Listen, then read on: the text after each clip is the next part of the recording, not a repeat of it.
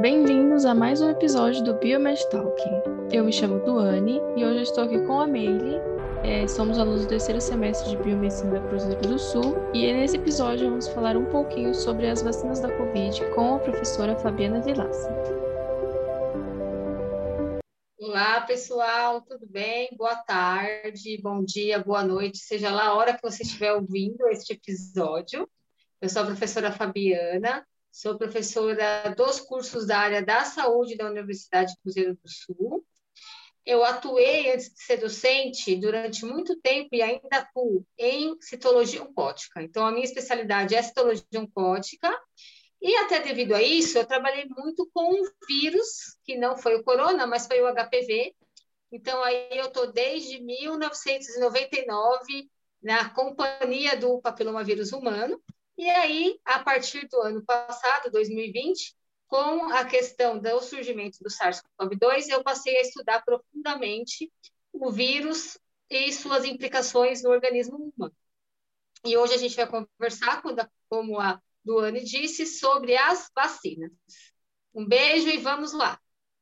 Então, professora, aqui em São Paulo, no Instituto Butantan, em parceria com a China, produziram a vacina Coronavac, que agora, em 2021, está sendo aplicada no seu uso emergencial. A pandemia continua já tem um ano e estamos em, enfrentando a segunda onda com mais de 4 mil mortes em 24 horas. O surgimento dessas novas variantes é uma questão importante a ser discutida juntamente com a eficácia e diferença entre essas vacinas que foram produzidas para a Covid. Por conta desse ser a principal dúvida do público em geral, eu gostaria de iniciar esse episódio com você, professor, exatamente com essa questão. Qual é a diferença entre as que estão sendo indicadas aqui no Brasil e foram produzidas de forma tão rápida, visto a urgência global?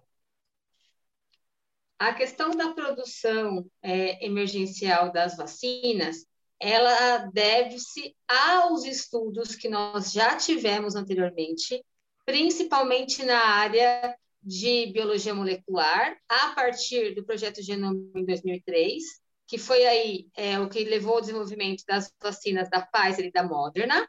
Agora, a do Butantan, lá juntamente com o pessoal da China, é a metodologia mais antiga de produção de vacinas. Eu não vou falar para vocês que foi desde do tempo do nosso amigo Dudu Jenner lá, junto com a varíola na Inglaterra, porque não foi. Mas, a partir dos estudos de Pasteur, a gente já teve aí o advento das vacinas, e no início do século XX, aqui no Brasil, com a questão do Instituto Adolfo Lutz, Instituto Butantan, é, Oswaldo Cruz, a gente, é, Fundação Oswaldo Cruz, nós tivemos já a consolidação da metodologia que levou ao desenvolvimento da Coronavac, que é uma vacina de vírus inativado. Então, esse vírus ele é inativado quimicamente e ele é levado à produção do imunizante. Então, a questão da produção da Coronavac, em pouco tempo, foi porque já se sabia da metodologia desta vacina, através, inclusive, dos testes para outros tipos de vacina, inclusive da gripe. Qual a diferença entre as vacinas que estão sendo aplicadas no Brasil agora? São, acho que tem mais uns três tipos de vacina. São, que eu saiba, não sei se eu estou errada, mas que eu saiba aqui no Brasil a gente tem a Coronavac e a da Oxford, não é isso? Eu isso. acho que a da Sputnik tem mais tá um. É, é Sputnik. É, mas tem a, a nova do Butantan também, que está sendo produzida ah, tá, agora. Tá então, eu vou falar. Ela está sendo produzida, a primeira nova do Butantan. Ela está sendo, a Butantanvac. Ela está sendo produzida, testada. É, começou agora a fase de testes em humanos, foi pedido para a Anvisa, né? Para fazer os testes clínicos em humanos. Essa vacina, ela também é de vírus é, inativado. Então, ela vai levar ao mesmo efeito da Coronavac. A Coronavac é um vírus inativado, metodologia onde você inativa o vírus e aí você produz o imunizante. A da Oxford, juntamente, que é a AstraZeneca, ela é vetor viral, muito semelhante é, às vacinas que a gente tem em relação a H1N1. Então, eles pegaram um vetor de. É, não foi de adenovírus que eles pegaram, para fazer aí a vacina de vetor viral da Oxford. Essas são as diferenças. A gente tem ainda a vacina lá de Ribeirão Preto, né? de Ribeirão Preto, que está sendo testada, que o Ministério da Saúde eles anunciaram. Essa vacina é uma metodologia nova de vacina, que é a nanovacina, através de nanopartículas. Esta vacina, se der certo, Deus ajudar e o corona deixar e tudo mais deixar, ela é um pouco mais vantajosa do que a Coronavac e a da AstraZeneca. Por quê? Ela leva à produção de linfócitos T. E os linfócitos T impedem que você seja contaminado pelo vírus. O que a gente tem hoje é a ação de anticorpos neutralizantes, ou seja, você pode contrair a doença, porém, a questão relacionada ao desenvolvimento de suas fases mais graves, ela está aí remediada.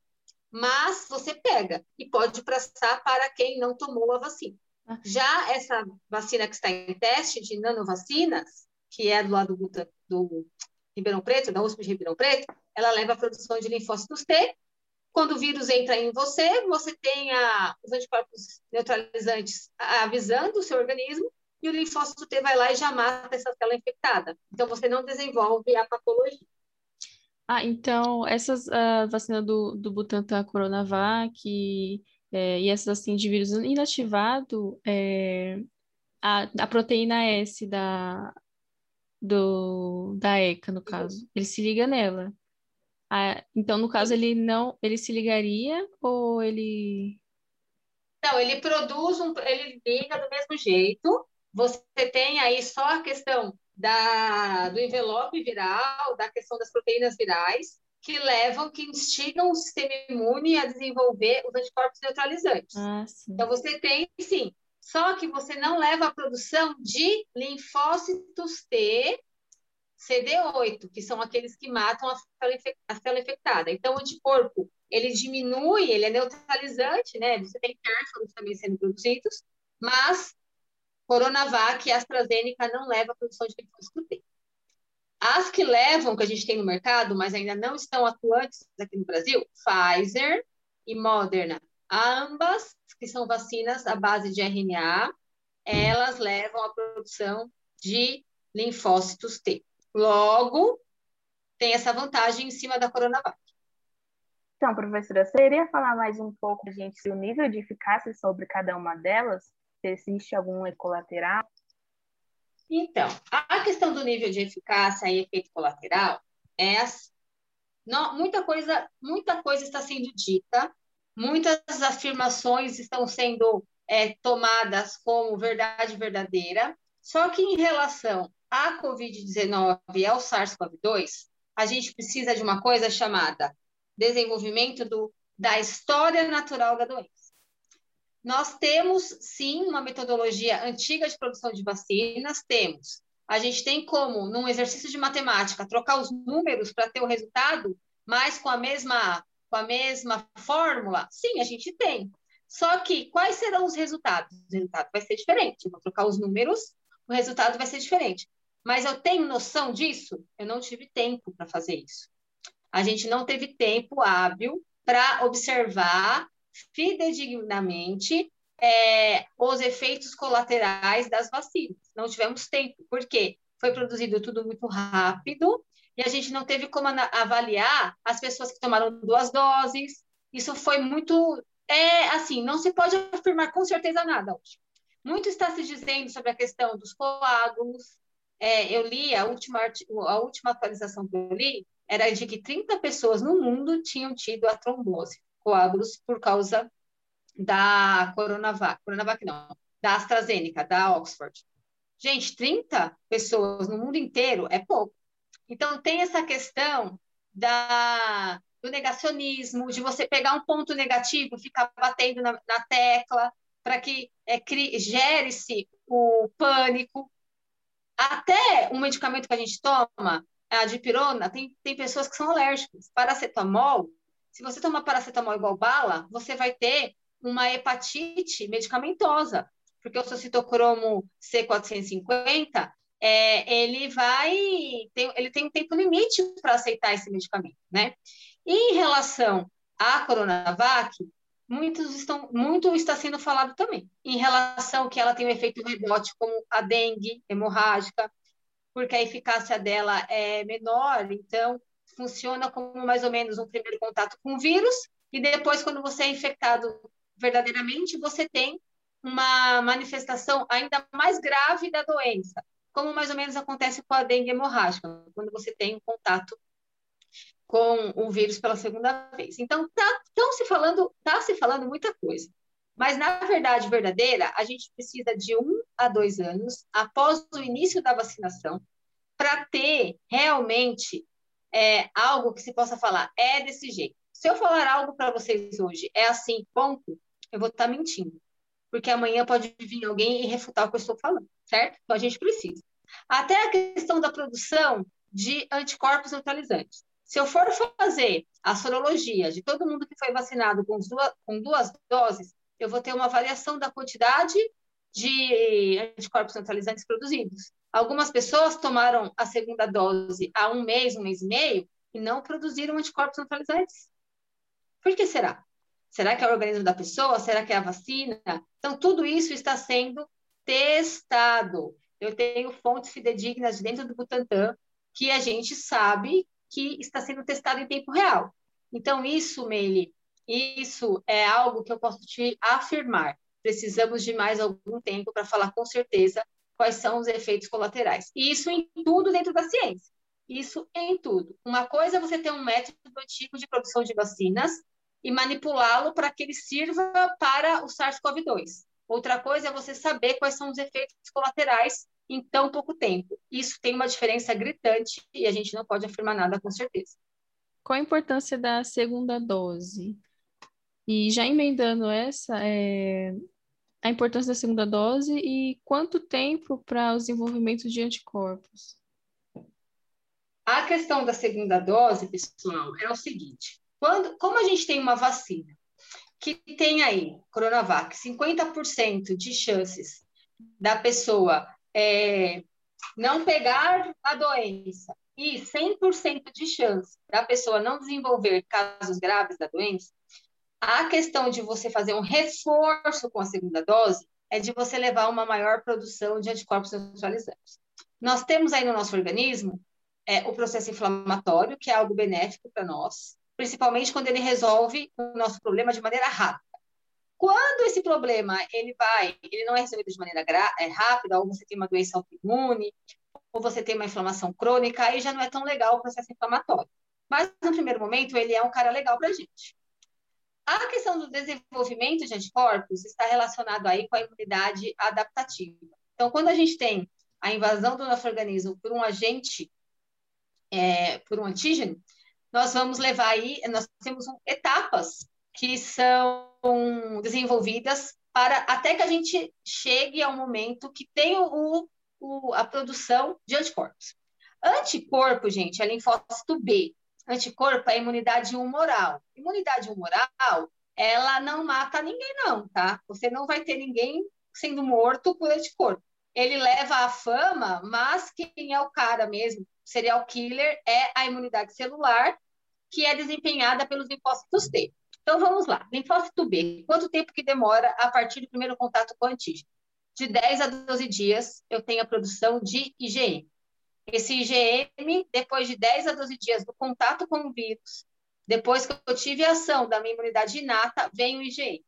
Por isso que, determinado tempo depois do contato com o vírus SARS-CoV-2, não adianta mais fazer PCR, você tem que fazer a sorologia. Se você tiver com o IgM reagente, significa que você ainda está contaminando as pessoas, certo? Depois disso, é, de 14 a 20 dias após o primeiro contato com o fator que está levando ao desenvolvimento desse processo inflamatório, você tem o desenvolvimento do IgG. O IgG é a imunoglobulina de memória que confere a você que da segunda vez que seu organismo entrar em contato com esse mesmo antígeno, esse IgG vai marcar esse, essa célula e aí vai levar ao desenvolvimento de toda a ação do seu sistema imune para que isso seja neutralizado ou essa célula seja morta. Isso é imunidade humoral, linfócito B. Então, você tem aí esse período de tempo para o desenvolvimento deles. Então, professora, para estar tá continuando o assunto aqui, eu gostaria que você falasse novamente, eu sei que já parece repetitivo, mas a, da importância do porquê da gente se prevenir usando as máscaras e o álcool em gel e o distanciamento. Vamos lá, para que todo mundo entenda e faça a lição de casa, né? É o seguinte, coronavírus, SARS-CoV-2, ele é um vírus que se dissemina através de fluidos biológicos, principalmente através do espirro, através da saliva, e ele é, ele entra no nosso organismo através das nossas mucosas, inclusive com a mucosa que a gente tem na região do olho, tá? Então, é necessário você uma, usar máscara para que seus fluidos biológicos da região da cavidade oral e da mucosa nasal não seja aí dispersado, né, num aerosol ambulante no ambiente onde você está. Então, se você usa máscara, isso fica preso na máscara, tá? Assim, da mesma maneira que é, os fluidos corporais da região oral e nasal de outros indivíduos ficam presos na parte externa da sua máscara, evitando que você absorva essas partículas virais. A questão da utilização da máscara, ela é muito importante porque muitos profissionais da saúde se contaminam ao retirar a máscara. Então, eu estou lá no hospital trabalhando, eu tive contato com um paciente com SARS-CoV-2 e ele espirrou e aquilo ficou preso na minha máscara no lado de fora. Eu fui lá, tirei, fiquei me proteger nesse primeiro momento, aí eu retirei a máscara, co coloquei a, a, mão na frente da máscara aqui, ó. Eu puxei, não puxei a máscara pela, pelas alças. Eu puxei aqui assim e descartei. Não lavei minha mão, e aí peguei a minha mãozona contaminada com o vírus e pus aqui, ó, no meu olho. O que vai acontecer comigo? Me contaminei. Então, muitas pessoas contaminaram. Então, é importante usar máscara para que você não é, exale os seus fluidos biológicos por aí e nem aspire os fluidos biológicos das demais pessoas. Lavar as mãos e passar álcool gel, porque, como eu falei, coronavírus, ele pode estar em superfícies, principalmente na superfície da máscara, e você colocou a mão e se contaminar. Então, álcool gel é muito importante. Álcool 70, ele tira a proteção ali, ele faz com que a, a capa né, viral, aquele, aquele envelope viral, ele seja perdido através da ação do álcool. Então, o vírus ele acaba morrendo devido à ação do álcool sobre essa, esse pedaço do vírus que tem aí é uma formação lipídica, então ele, o álcool acaba agindo e o vírus acaba sendo inativado, ou seja, ele, ele é game over para o vírus. E a questão do distanciamento social, que se eu estou com o coronavírus numa mesa, todo mundo sem máscara, eu dou um espirro, todo mundo vai estar contaminado. Então, por isso a importância do distanciamento social. Até que todos estejam imunizados, até que a gente tenha uma situação contundente para cura ou é, metodologias paliativas para que as pessoas não morram pela doença, que sejam eficazes, a gente vai ter que manter o distanciamento social, usar máscara e álcool gel. Então, essas questões relacionadas é, é, às regras da, contra a Covid, elas devem ficar, inclusive, em pessoas vacinadas, porque nem todo mundo foi vacinado ainda. Então, professora, o que você falou se conecta exatamente com a nossa outra pergunta, que é: a gente pode transmitir o vírus ainda assim após a vacinação? Sim, pessoas que tomaram Coronavac, pessoas que tomaram Oxford AstraZeneca, sim, senhoritas, podem transmitir o vírus. Pessoas que estão vacinadas com essas com esses dois tipos de imunizantes, que são os que estão sendo aplicados aqui no Brasil, a gente, eu fui vacinada já, eu posso contrair e passar para minha família. Então, o que, que eu estou fazendo? Eu estou indo trabalhar lá no estágio de biomedicina com duas máscaras e álcool gel e tudo mais, porque eu estou imunizada. É, tomei as duas doses, dificilmente eu vou desenvolver uma, uma doença severa. Mas a minha família não, meus filhos, meu marido, então eu tomo cuidado usando máscara, álcool gel, para que eu não seja infectada, porque se eu for infectada, eu posso transmitir para minha família. É, agora vamos introduzir um pouquinho o tema sobre as variantes que estão surgindo aqui no Brasil, né? Aí queria que você falasse um pouquinho como essas mutações do SARS-CoV-2 acontecem. A questão da mutação, ela acontece da seguinte maneira. Quanto mais o vírus circular entre a população, mais ele será mutante.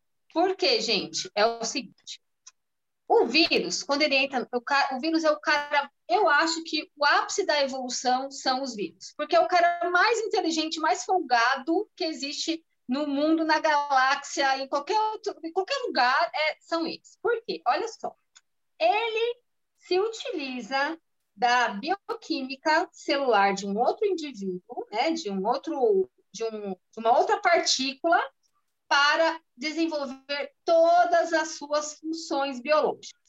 Então, ele vai entrar no seu corpo, você é uma unidade que ele vai ter que vencer. É como se fosse um único soldado entrando em guerra com milhares de soldados.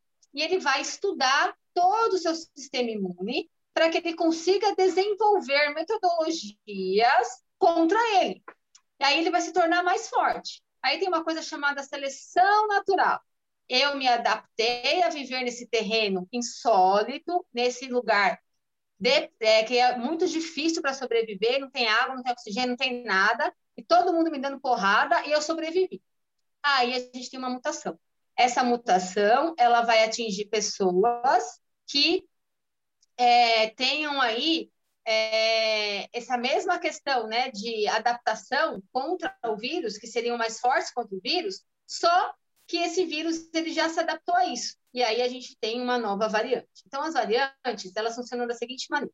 Na primeira, no primeiro surto que a gente teve de Covid-19, pessoas idosas eram mais acometidas e a gente tinha mais a morte de idosos. O que aconteceu agora nessa segunda onda? Esses idosos que tinham que ser acometidos pela é, Covid-19, a primeira onda, já foram acometidos. Alguns resistiram, outros faleceram. No, né, é, e nos indivíduos mais jovens, que era apenas, eram apenas assintomáticos, esse vírus aí, que matava lá o, os idosos, ele não encontrou muito, muito, um terreno muito fértil para se desenvolver. Mas o que ele fez? Ele se adaptou e ele conseguiu vencer e agora ele está fazendo estrago exatamente em quem? Nessas pessoas entre 30 e 50 anos. Então ele se adapta, ele estuda, ele ele combate ali o seu sistema imune para que ele possa desenvolver uma variação que não seja atacada num próximo evento aí pelo sistema imune humano. É dessa, dessa maneira que as variações do SARS-CoV-2 são desenvolvidas. Por isso que a gente tem que ficar em casa quieto, porque quanto mais o vírus circular, mais pessoas ele vai atingir e mais variações ele vai fazer. Sim. Então, professora, você poderia estar falando um pouquinho para a gente também dessas diferenças entre as variantes que surgiram em Horizonte Manaus? Então, a questão da, das variantes, elas têm relação com a população. Então, em Manaus, a gente tem um, clima. É, em relação à questão de Manaus, a gente tem outra metodologia, sistema de saúde. E o que aconteceu lá foi, é uma variante mais infectante, então ela tem a capacidade de, de, de infectar as pessoas com mais rapidez, e ali a gente tem a questão de que as pessoas não estavam levando em consideração é, a ação viral, a diminuição da, das, das metodologias que combatem o vírus, como o distanciamento social, como a questão do uso de máscara, como a questão do álcool gel. Então, imaginem vocês, é uma população que usa menos as medidas de contenção. E diante a uma variante que tem maior capacidade de infectar, ou seja, ela infecta mais rápido. Ela não é letal mais rápido. Significa o que aconteceu lá foi um colapso da falta de leitos e de oxigênio. Não porque o vírus é pior, não foi isso. Não é porque o vírus é pior. Ele infecta mais rápido, mais pessoas foram contaminadas e você não tinha um sistema de saúde que suportasse, tá? É, em questão, a questão de Minas Gerais é a questão da mesma coisa. A gente tem sempre que lembrar que a questão das mortes, ela, ela está relacionada não só à questão da, da mutação viral. A mutação viral, ela vai fazer com que o vírus, por exemplo, se dissemine mais rápido. Mas a questão do suporte da saúde, como que a gente vai tratar esse paciente que tem essa, essa lesão pulmonar, o time para eu oferecer uma terapia, uma terapia que seja mitigatória, ou seja, o paciente ele vai tomar corticoide, mas tem um tempo exato para ele tomar corticoide. Depois que o pulmão já foi para o beleléu, não adianta mais. Tem que ser rápido. Primeiro sintoma tem que tomar. Então, isso daí auxilia na questão do número de mortes também. Ah, e essas variantes que surgiram aqui no, no Brasil, é, elas podem afetar a eficácia das vacinas, né? Porque tem até uma discussão mundial, né, de que o Brasil é, ficar praticamente uma fábrica de variantes agora. Sim. Então, Duane, por enquanto não está aí fazendo uma pressão sobre as vacinas, por enquanto. Mas eu acho, eu acredito, vamos ver no ano que vem, nos próximos, como é que vai ser, vocês vão me falar, que vai ser igual a vacina da gripe, do H1N1. Todo ano a gente vai ter que ser vacinado, tá? Porque a H1N1 já fez muito estrago, né? Só que nós conseguimos conter isso e fizemos todos os anos vacinas diferentes para as variantes virais da gripe. Eu acho que com o SARS-CoV-2 vai ser a mesma coisa. Ainda mais aqui que está essa, essa esse, nossa, nem, nem tem palavra para definir a bagunça que está isso aqui. Então, eu acho que nós teremos que ser vacinados todos os anos, sim. Então, professora, para estar tá finalizando esse episódio aqui, eu gostaria que você falasse um pouco se existe medicamento para tratamento da Covid, porque a gente vê aí esses kits anti-Covid aí passando aí e que uhum. gera muito mais problemas de saúde além da própria doença em si que está uhum. acontecendo aí agora na pandemia. Várias pessoas desenvolveram a hepatite medicamentosa, Sim, né? Por tomar. Por causa da ivermectina, principalmente. Yeah. Ivermectina. É o seguinte: tratamento precoce não existe. Não adianta eu, Meire, Duane, hoje começarmos a tomar ivermectina, é, corticoide e cloroquina, que não vai adiantar. A gente vai pegar o vírus e vai ser pior para a gente. Inclusive com uma lesão hepática, que vai piorar a minha situação. Se eu podia me curar do vírus rapidamente, eu vou piorar a situação. O que acontece com a utilização de medicamentos? É aquela questão do time, pessoal. A pessoa, algumas pessoas desenvolvem a doença severa. Então, a partir a partir de que eu tenho aí em dois dias de contato com o vírus, o desenvolvimento de falta de ar e tosse, eu tenho que tomar corticoide imediatamente. Porque o corticoide vai parar o processo inflamatório, ele vai impedir que eu tenha tempestade de citocinas nos meus alvéolos e assim eu vou me livrar da minha lesão pulmonar. Agora, a pessoa fica três, quatro, cinco dias para conseguir passar no médico hoje. Quando ela vai passar, ela já está com uma semana de lesão. Não adianta mais tomar remédio. Não adianta. Tá? Então, esse é o time do medicamento que é paliativo. Cloroquina, por que, que eles falaram da cloroquina? Porque se você for lá ler na bula da cloroquina, está escrito o quê? Age contra a interleucina 1. O que, que significa isso? Citocina ela age contra a tempestade de citocinas. Então, eu vou fazer com que o paciente fique sem SARS-CoV-2? Não, ele vai ficar com vírus. O que eu vou impedir é que haja tempestade de citocinas no alvéolo pulmonar desse paciente, impedindo com que ele faça a troca gasosa. Então, se eu tomo a cloroquina e ela para isso, eu vou fazer com que ele respire melhor e, consequentemente, possa lutar contra o vírus. Cloroquina não mata SARS-CoV-2 ela impede tempestade de citocinas, mas tem um tempo para isso. Hum, Se eu deixar uma lesão, uma lesão muito lá na frente, ela não vai funcionar. Mas a eficácia, é, o corticoide ele não funciona melhor ou porque é funciona que... melhor, funciona melhor. Mas sabe o que acontece? Isso foi um teste que eles fizeram tentativa e erro.